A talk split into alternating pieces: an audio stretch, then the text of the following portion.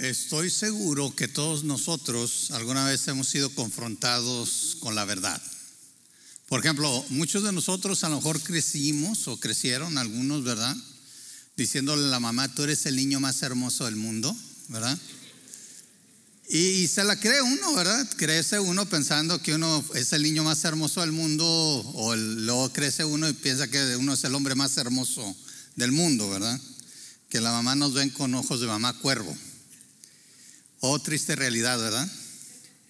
Ya cuando eh, nos vemos realmente como somos, eh, nos confrontan con la verdad y llegamos, nos acercamos con una chica pensando que somos el hombre más guapo del mundo y nos dice que no y el mundo se derrumba, ¿verdad?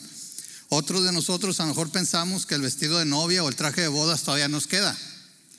¿Verdad? Triste realidad cuando lo queremos poner, decimos, ¿quién lo encogió, verdad? Me aseguraron que no se iba a encoger en ahí y, ya miren, tres tallas me lo encogieron. No, hombre, son como diez, ¿verdad? Pero la verdad es que todos eh, podemos tener pensamientos positivos. A veces pensamos que todavía nos podemos comer una pizza con doble pepperoni y acostarnos sin ninguna consecuencia, ¿verdad? Y nos despiertan las dolorosas agruras en la noche. Algunos jóvenes dicen, ¿qué es eso? Bueno, ya algún, día lo sabrán. Algún día van a despertar esa realidad.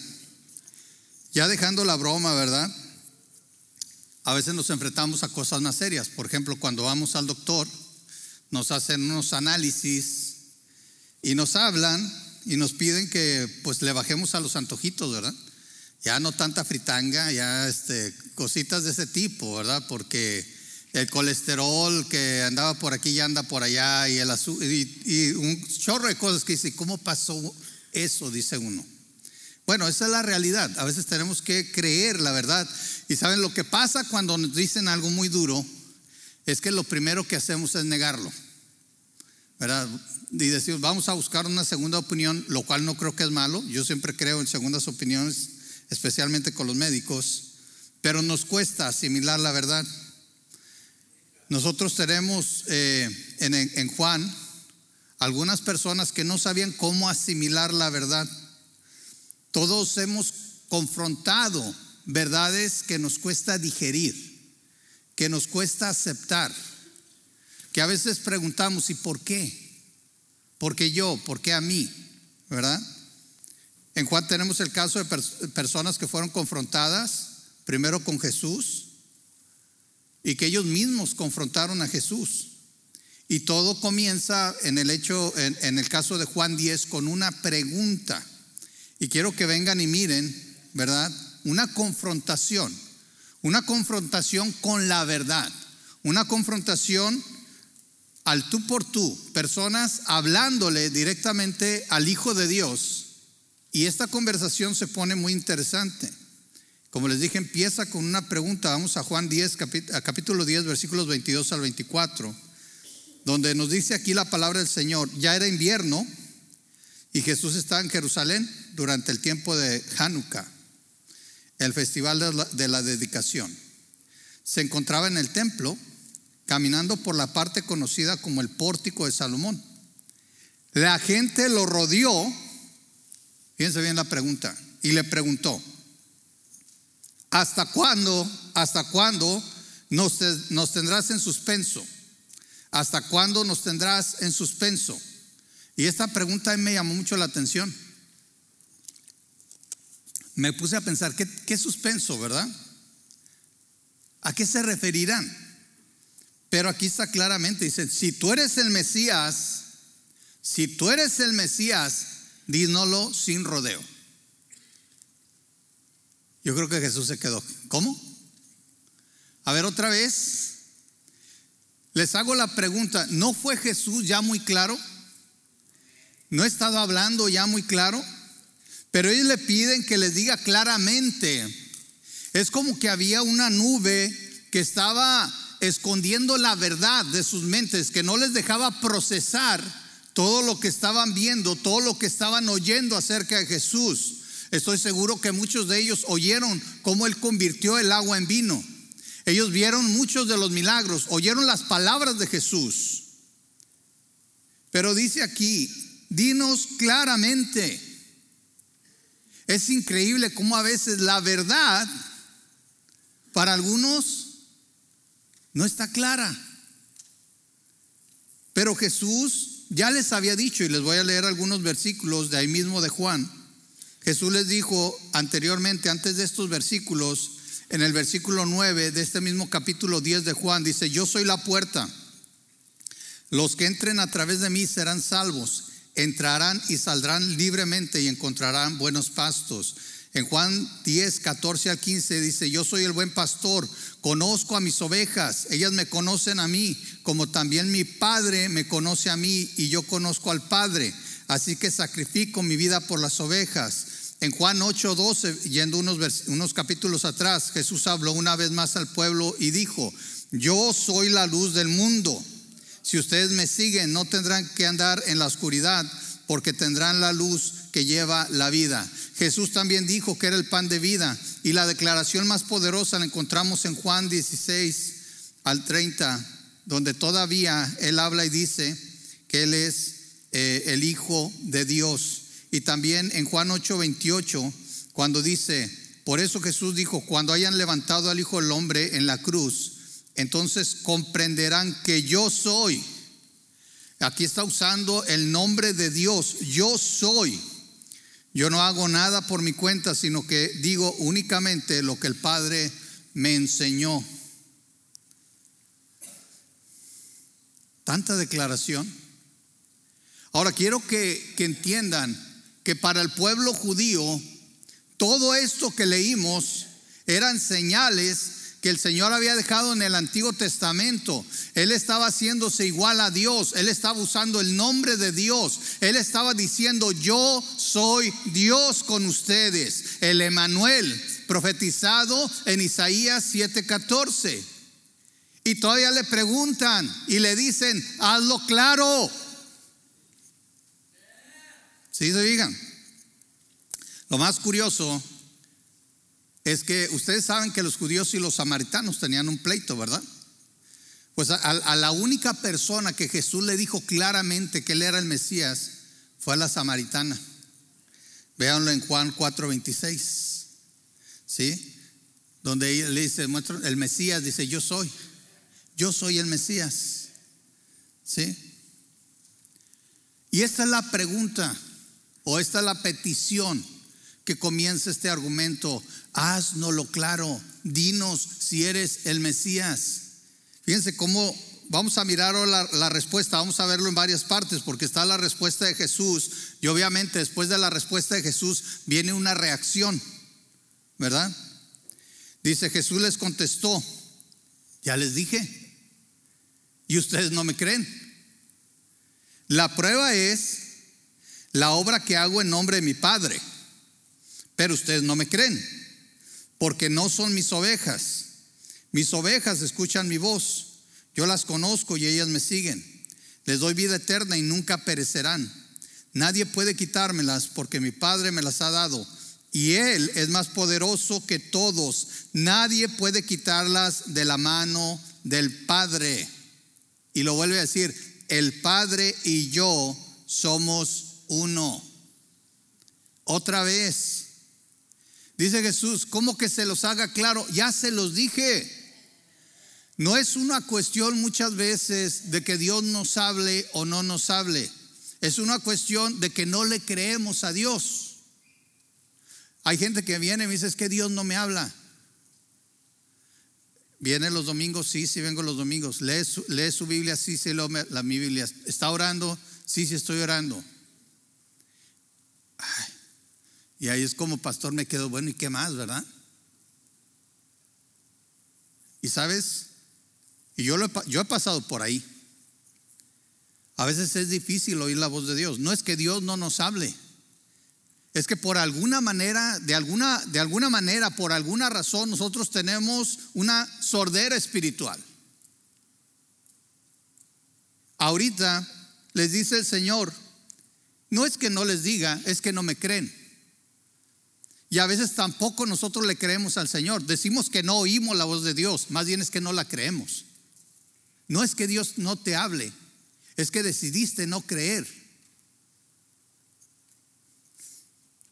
Y dice aquí bien claramente, ahora este, este mensaje es bien duro, Porque si ustedes van al principio del capítulo 10 y se los encargo de tarea ahora que lleguen en la tarde, está, frito así bien rico, ¿verdad? Como para eh, quedarse en casita, así, un chocolatito, ¿verdad?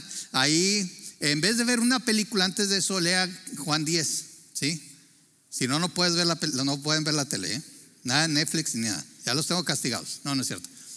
No, pero en la noche, cuando usted quiera, lea el capítulo 10 al principio. Habla del buen pastor. Por eso el Señor aquí de repente mete ovejas. Porque Él está diciendo, yo soy el buen pastor. Yo soy el buen pastor.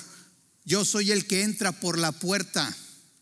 Los, ladrones entran por otros lados y esos nomás vienen a destruir. Yo soy el buen pastor. Y mis ovejas oyen mi voz. ¿Sí lo ven? Mis ovejas oyen mi voz. Ellos decían, dinos claramente. Dice Jesús, yo ya les dije, pero ustedes no oyen mi voz. Ustedes decidieron no creerme. Dice Jesús, mis ovejas oyen mi voz y me siguen. y dice aquí otra vez Jesús, mis ovejas escuchan mi voz, yo las conozco y ellas me siguen, les doy vida eterna y nunca perecerán. Y aquí dice algo bien importante, oiga bien esto, por aquello que digan de que puede perder su salvación, que dice, nadie puede quitármelas. ¿Sí oyó? ¿Sí lo oyó? Nadie puede quitármelas porque mi Padre me las ha dado. ¿Sabe por qué uno nunca puede perder su salvación? Porque el Padre nos la dio. Porque el Padre nos dio a Jesús. O sea, yo le pertenezco a Jesús porque el Padre pagó por mí con la sangre de Cristo. Dice, y Él es más poderoso que todos. ¿Sabe? Cuando la gente dice que puede perder su salvación, está diciendo que hay alguien más poderoso que Dios. Y muchas veces, ¿saben quién es esa persona? Uno mismo. Que dice, no, es que yo hice esto y ya perdí mi salvación. ¿Cómo la puedes perder? No se puede. Para perder tu salvación tienes que enfrentarte a Dios y ganarle. Y luego arrebatarte a ti mismo de sus manos y entonces pierdes tu salvación. ¿Qué dijo el Señor? Tú eres de Él. El Padre te dio a ti a Jesús.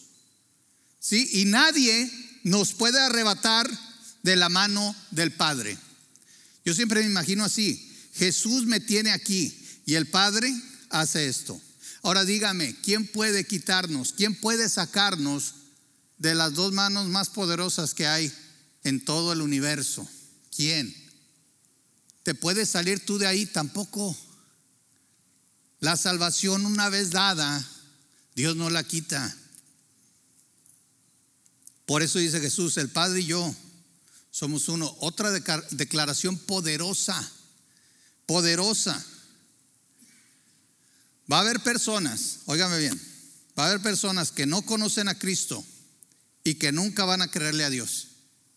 ¿Ha conocido esas personas?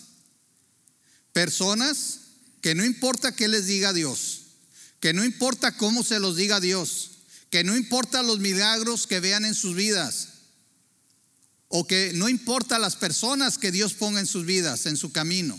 Simple y sencillamente ellos nunca van a ser creyentes. Para ellos nunca va a ser claro el mensaje de Dios y no van a creer, porque humanamente es imposible oír la voz de Dios.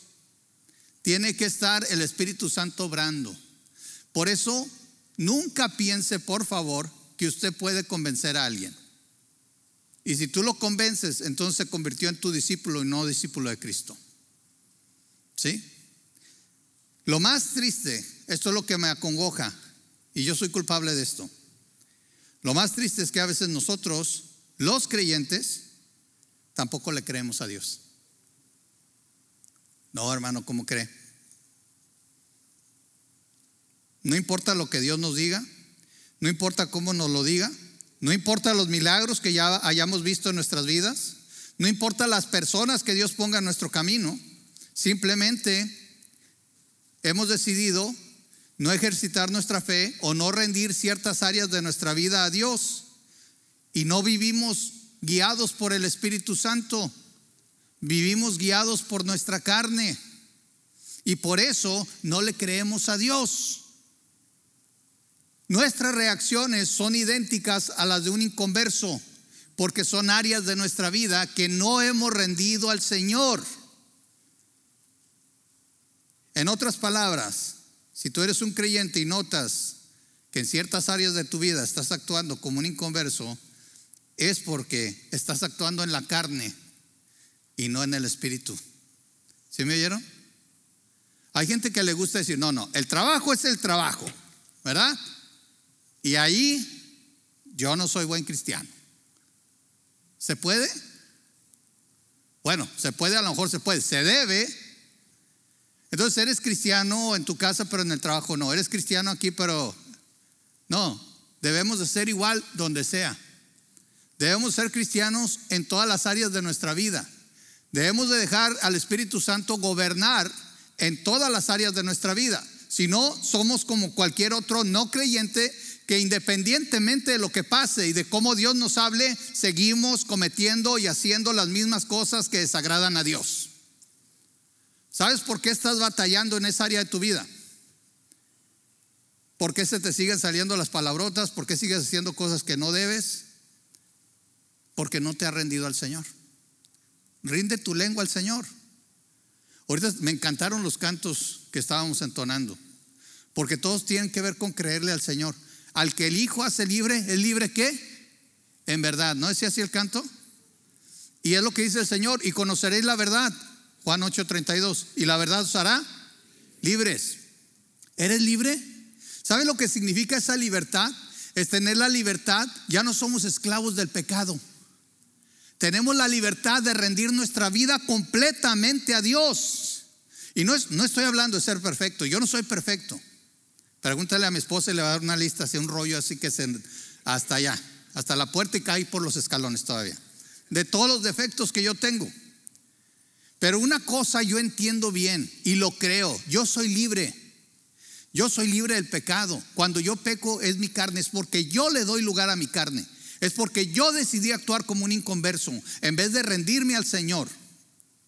En vez de sujetar mi lengua, en vez de sujetar mis pensamientos, en vez de sujetar mis acciones al Espíritu Santo, en vez de rendirme al Señor, decido no creerle a Dios que me dijo que ya soy libre y me sujeto a mi carne. Me vuelvo a esclavizar a mi propio pecado.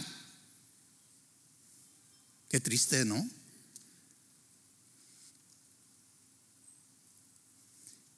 Somos como los elefantes. Si saben, ya, en los circos ya no hay animales, creo en muchos ya no hay. Creo que ya lo consideran crueldad y todo eso. A mí me tocó crecer en circos donde todavía había elefantes, leones, ¿verdad? Este, y a veces ibas a un circo y veas un, un elefante que es un animal grandísimo, mucho, muy fuerte, moviéndose así. ¿Saben por qué?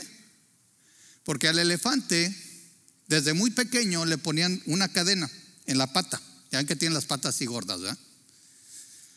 Les ponían la cadena cortita. Entonces el elefante trataba de moverse y no podía. Estaba sujeto a una estaca. Y el elefante empezaba a hacer esto y no podía. Y no podía. Después de mucho tiempo, el elefante solo se comenzaba a mover así.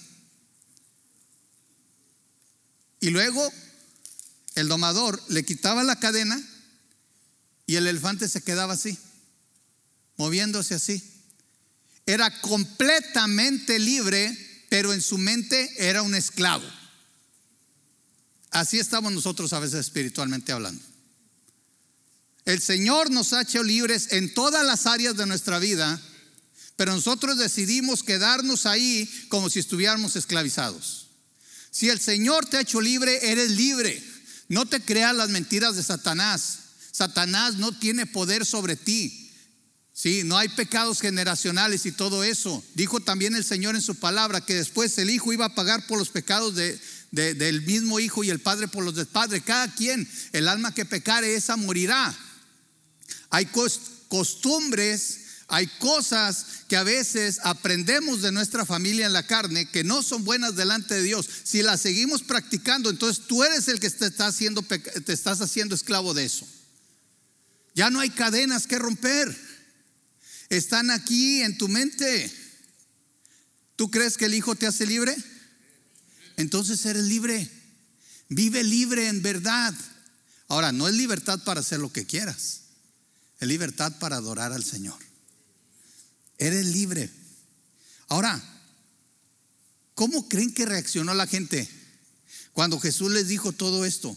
Cuando Jesús les habló, ¿verdad? Mis ovejas escuchan mi voz, yo las conozco y ellas me siguen. Les doy vida eterna y nunca perecerán. Nadie puede quitármelas porque mi Padre me las ha dado y Él es más poderoso que todos. Nadie puede quitarlas de la mano de mi Padre. El Padre y yo uno somos. Y la gente dijo, ¡Ah! ¿verdad? ¿Sabes qué quiso hacer la gente? Fíjate lo que dijo la gente. Esta es la respuesta de la gente. Una vez más, ¿qué dice? La gente tomó piedras para matarlo.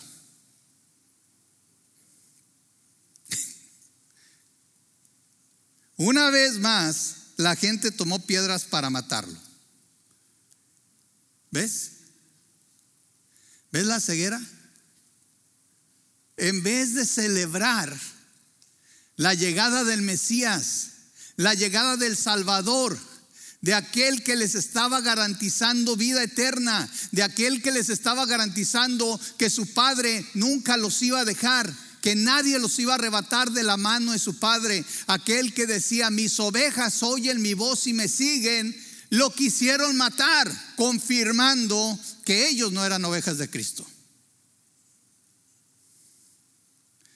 Yo creo que muchos de nosotros hemos oído verdades que nos duelen, ¿sí o no? Y nos duelen al punto que a veces hasta nos enojamos. ¿Y este qué, qué se cree? no se ha visto, está peor que yo. ¿Y qué no sabe que yo soy fulano de tal, ingeniero, doctor, arquitecto, lo que sea? ¿Quién es este pelagatos, verdad, para decirme eso? ¿Has sido confrontado con una verdad que te duele al punto que te enojas? Ahora imagínate ser confrontado y llegar al punto de querer matar a alguien. Espero que nadie aquí haya llegado a ese punto. Pero vemos aquí una reacción clara en la carne, una reacción del enemigo, porque el enemigo viene para matar, sí, y destruir. Estos, estos hombres, en vez de celebrar las palabras de Jesús, tomaron piedras y dice otra vez, ¿Qué quiere decir? Ya lo habían querido matar. ¿Sí? Una vez más la gente tomó piedras para matarlo. Jesús dijo, bajo la dirección de mi Padre he realizado muchas buenas acciones. ¿Por cuál de todas ellas me van a apedrear? Yo he conocido gente que se va de la iglesia porque nada, y son bien legalistas. ¿Por qué? ¿Qué dijeron? pues, Dicen ahí de la Biblia, pero pues, ¿qué quieren? Que uno sea perfecto. ¿Qué haces cuando te confronta la palabra de Dios? ¿Huyes? ¿Corres? ¿Te enojas con los que ahora sí como que quieres matar al mensajero? No te enojes con el mensajero. ¿Sí? No le dispares al mensajero. Aquí está la palabra de Dios. ¿Estamos leyendo o no estamos leyendo la palabra de Dios? Y estos hombres oyeron, fíjate bien, oyeron directamente de la boca de Jesús estas palabras y le dicen, ¿por cuál de las buenas acciones? ¿Por cuál de las cosas que he hecho? Porque es la voluntad de mi Padre, básicamente lo que está diciendo. ¿Por cuál de ellas me van a apedrear? Dicen ellos, no te apedreamos por ninguna buena acción, sino por blasfemia. Contestaron, tú, un hombre común y corriente, afirmas ser Dios. Fíjense bien, estas personas no, solo, no solamente no le creían a Jesús, sino que juzgaron a Jesús de blasfemo y en ese mismo momento lo condenaron. Y lo condenaron a morir apedreado, que era lo que decía la ley. Eso es natural. Miren, si no creemos lo que Dios dice, si no creemos que lo que Dios dice es la verdad, entonces vamos a creer que algo más es la verdad. Si no creemos lo que Dios nos dice, entonces creeremos lo que nuestra carne, lo que este mundo o lo que el enemigo nos dice. Y todo eso se opone a Dios. En pocas palabras, si no crees lo que Dios te dice, vas a creer una mentira que va en contra de Dios. Por eso Dios nos sigue confrontando con su palabra. ¿Por qué seguimos estudiando la Biblia? Hay gente que me ha dicho, no, ya yo ya la leí. ¿Tú crees que leer la palabra con una vez basta? ¿Tú crees que escuchar un ser, ah, es que ya escuché es un sermón de ese mismo pasaje. ¿Tú crees que con eso basta? ¿Tú crees que Dios no te va a hablar? Claro que Dios te va a hablar. Mira la confrontación. Por eso, cuando Dios nos habla, hay una lucha. Yo siempre lo digo, el creyente va a estar en lucha espiritual toda su vida. Si me encuentro un creyente que dice, no, yo tengo mucho que no, no lucho espiritualmente, una de dos. O ese no es creyente y piensa que lo es, o es un creyente que ya se rindió. Se tiró en sus laureles y no quiere crecer más. Fíjate cómo los confronta Jesús. Vamos a, a, Juan 10, 34 al 38 que dice, Jesús respondió, fíjense cómo les dice, en sus propias escrituras está registrado que Dios les dijo a ciertos líderes del pueblo, yo digo que ustedes son dioses y ustedes bien saben que las escrituras no pueden ser modificadas. Así que si a las personas que recibieron el mensaje de Dios se les llamó dioses, ¿Por qué ustedes me acusan de blasfemar cuando digo, soy el Hijo de Dios? Después de todo, el Padre me separó y me envió al mundo. No me crean, a menos que lleve a cabo las obras de mi Padre. Pero si hago su trabajo, entonces crean en las obras milagrosas que he hecho, aunque no me crean a mí. Entonces sabrán y entenderán que el Padre está en mí y yo estoy en el Padre. Jesús deja algo muy claro.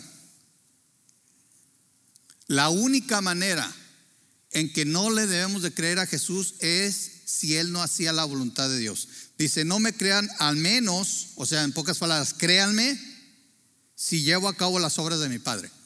Díganme hermanos, ¿no hemos leído hasta aquí que Jesús siempre estuvo haciendo las obras del Padre? Pero los hombres no lo vieron. Aquí estaba la única clave, Él se los dice. La única razón para no creerle a Jesús es que no estuviera haciendo la voluntad de Dios, que no estuviera haciendo los milagros de Dios. Jesús dice, pero si hago su trabajo, entonces crean en las obras milagrosas que he hecho, aunque no me crean a mí. Este ejemplo me encanta, porque a veces nosotros usamos al mensajero, como en este caso su servidor, su servilleta, ¿sí? para decir, no, hombre, es que es hermano. No, no, no me oigas a mí, oye la palabra. Tú te puedes escudar conmigo. Es lo que les está diciendo Jesús. ¿Te quieres escudar conmigo? Porque Jesús sabía cómo pensaban de él. Él era el hijo de un carpintero. Conocían a sus hermanos. Conocían a Jesús desde pequeño. Y decían, ¿cómo este va a ser el hijo de Dios? Dice, ¿quieres escudarte conmigo? Entonces ve las obras que hago son o no son de Dios. ¿Sabes? Cuando la gente se quiere escudar con el mensajero, debes de entender algo. No es el mensajero el que te está confrontando, es la palabra de Dios. Cada vez que se abre la palabra de Dios, escucha. No te enfoques, como dijo una vez un hermano, no te enfoques en el mono que está acá. Y como dijo alguien, que ahí sí me dolió un poquito. Dice, pero si Dios habló a través de burros, dije, gracias, gracias por la flor. Luego vengo por la maceta. Pero es la verdad. Si Dios habló hasta a través de burros, es que no es el mensajero, aunque en este caso claro que vale. Jesús era el Hijo de Dios. Yo nunca me voy a igualar a Jesús. No me puedo igualar ni siquiera a Pablo ni a, ni alguno de esos grandes hombres de Dios. Pero sí te puedo decir algo, mientras sea la palabra de Dios, mientras sea la verdadera palabra de Dios, escúchala. Estas personas se supone que conocían la palabra de Dios, se supone que tenían el Antiguo Testamento, por eso dice Jesús en sus propias escrituras, les voy a leer algo de las escrituras que se supone que ellos conocían. ¿Sí? Isaías 35, 4, 4 al 6. Isaías 35, 4 al 6. Dice, digan a los corazones temerosos, sean fuertes y no teman porque su Dios viene para destruir a sus enemigos, viene para salvarlos. Y cuando Él venga abrirá los ojos de los ciegos y destapará los oídos de los sordos. El cojo saltará como un ciervo y los que no pueden hablar cantarán de alegría. Brotarán manantiales en el desierto y corrientes regarán la tierra baldía. Dime, esto es palabra de Dios. ¿Cuáles de estos milagros vemos inmediatamente recordando la serie que hemos visto? que Dios ya hizo. ¿No acababa él de sanar un ciego? ¿No le puso lodo en sus ojos y lo mandó a lavarse y volvió viendo? ¿Se acuerdan también del cojo en Bethesda que nos dice la palabra que estaba ahí postrado? No se fue, no se levantó, caminando se fue, cargó aún sus cosas. No eran estas señales que Dios ya había dejado para que el pueblo reconociera su presencia cuando el Mesías llegara. Ahí está. Ellos sabían del hombre que estaba postrado, cojo en Bethesda. En Bethesda habían visto sanar a un ciego de nacimiento. Claramente dos de las profecías que indican la visita de Dios mismo ya se habían cumplido, pero ellos no la veían. Seguían con su pregunta, con su petición, decláranos claramente. Y Jesús dice, ¿cómo? O sea, ¿todavía no entienden? Ahora, nuevamente, la gente confronta a Jesús con más violencia. Dice aquí, una vez más trataron de arrestarlo, pero él se escapó. Una vez más trataron de arrestarlo, una vez más trataron de matarlo. ¿Y qué hace Jesús? Se escapó. Así de simple. Jesús los dejó, dice la palabra, se fue al otro lado del río Jordán, cerca del lugar donde Juan bautizaba al principio y se quedó un tiempo allí. Y muchos lo siguieron. Juan no hacía señales milagrosas, se comentaban unos a otros, pero todo lo que dijo acerca de este hombre resultó ser cierto. Y muchos de los que estaban allí creyeron en Jesús.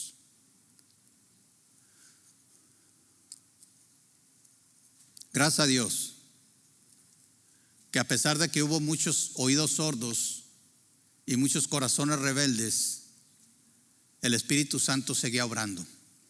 El Espíritu Santo seguía trabajando y muchos creyeron en Jesús. ¿No le das gloria a Dios porque tú eres uno de, de aquellos que creyeron? Quiero que recuerdes esto. Tú creíste no por ti mismo, sino porque Dios envió a su Espíritu Santo a obrar en tu corazón para que esa ceguera y esa sordera espiritual se dieran y pudieras ver la verdad y la verdad te hiciera libre. ¿Sí? Quiero que recuerdes eso porque no se trata solo de salvarnos, se trata de ser discípulos de Cristo. Y para ser un discípulo de Cristo tenemos que imitar al Señor.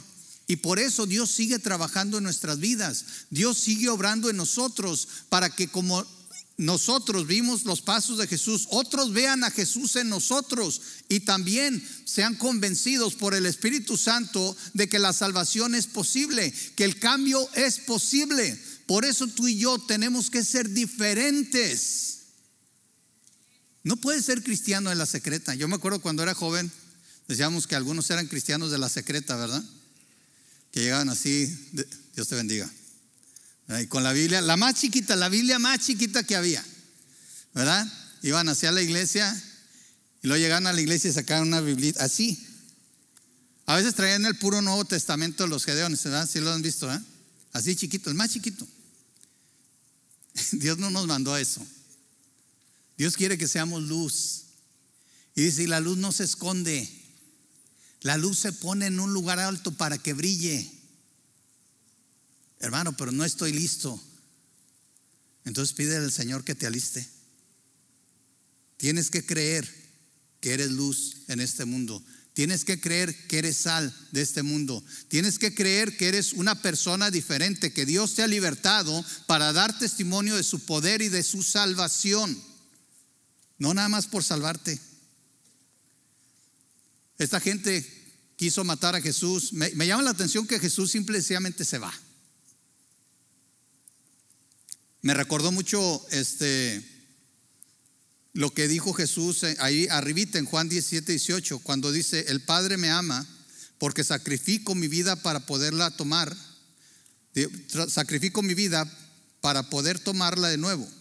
Nadie puede quitarme la vida, ¿se oyeron? Nadie puede quitarme la vida sino que yo la entrego voluntariamente en sacrificio, pues tengo la autoridad para entregarla cuando quiera y también para volverla a tomar. Eso es lo que ordenó mi Padre. Esta gente no pudo matar a Jesús porque no le correspondía matar a Jesús, porque Cristo iba a poner su vida.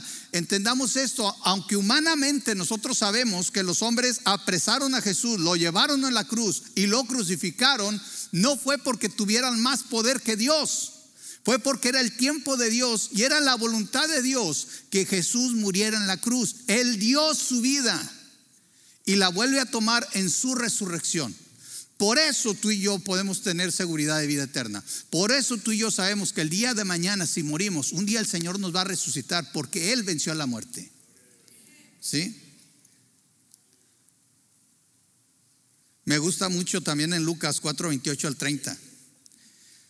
Porque es otro ejemplo de cómo Jesús se escapó varias veces. Dice, al oír eso, los que estaban en la sinagoga se enojaron muchísimo. Entonces sacaron de allí a Jesús y lo llevaron a lo alto de la colina donde estaba el pueblo, pues querían arrojarlo por el precipicio. Así como que, esta me imagino una escena de una película, Jesús caminando hacia el precipicio de espaldas y todos viéndolo, la multitud viene detrás de él y como que esperamos, ¿y ahora cómo se va a salvar, verdad? Va a llegar un helicóptero, va una bomba, este, van a llegar Pedro y los discípulos ahí por atrás, ¡ah! los golpean. ¿Qué hizo Jesús?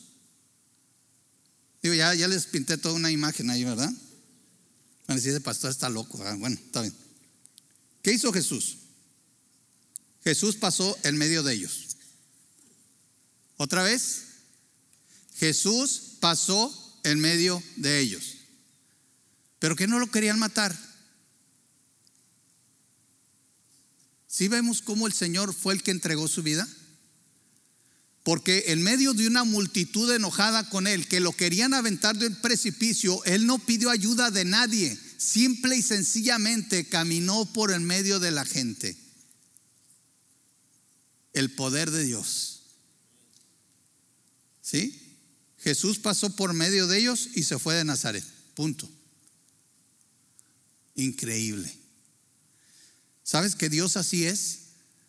Dios puede hacer las cosas más imposibles tan fáciles. Dios te puede sacar de un problema así.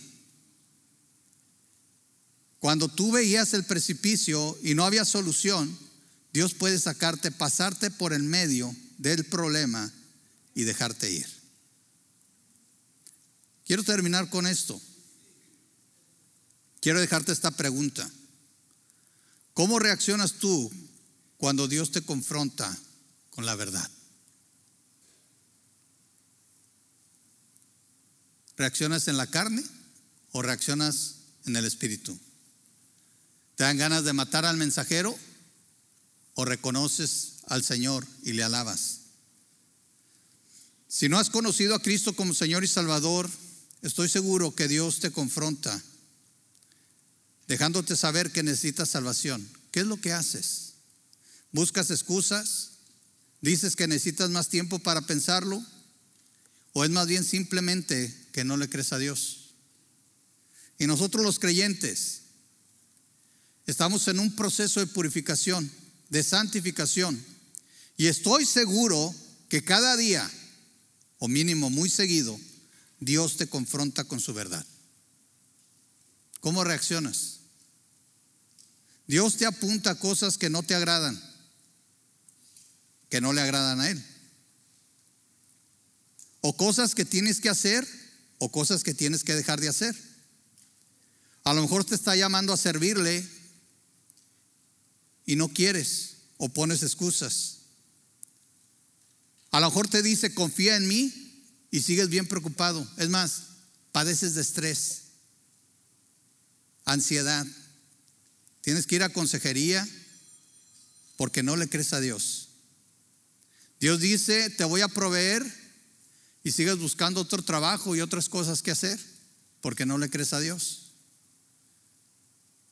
Y puedo seguir dando ejemplos. Dice la palabra que el Señor tiene planes perfectos para nosotros. Y yo no les voy a mentir. A veces me preocupo. Pero me pongo a orar.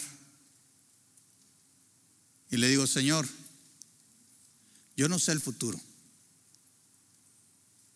Y a veces hay decisiones que tengo que tomar. Y tengo miedo a equivocarme. Le digo, Señor, ayúdame a creer que tú tienes buenos planes para mí. Ayúdame a creer que todo está bajo tu control. Ayúdame a creer que aunque yo dé un paso en falso, tú todo lo usas para el bien de tu voluntad. Ayuda a mi incredulidad. Esa es mi lucha. Esa es mi oración. ¿Y la tuya? ¿Cuál es? Vamos a orar. Señor, te agradecemos que día a día nos confrontas con tu verdad. Te agradecemos que sabemos que la salvación viene solamente por ti en la fe, que como dice tu palabra, Dios Padre nos ha dado a ti y nadie nos va a arrebatar de la mano del Señor, de nuestro Padre. Pero también creemos, Señor, que estamos en un proceso. Ayúdanos a vivir este proceso en el Espíritu, a seguir luchando, Señor, a seguirnos rindiendo a ti, Señor, a seguir pidiéndote que nos ayudes a creer. Permítenos dejar la incredulidad y caminar en fe, caminar en, confianza, Señor, caminar en tu espíritu. Señor, que la verdad nos confronte y que nos siga siendo libres.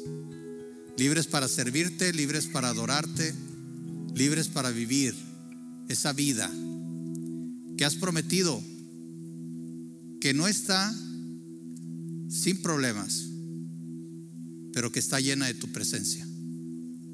Te lo pedimos todo en el nombre de nuestro Señor Jesucristo.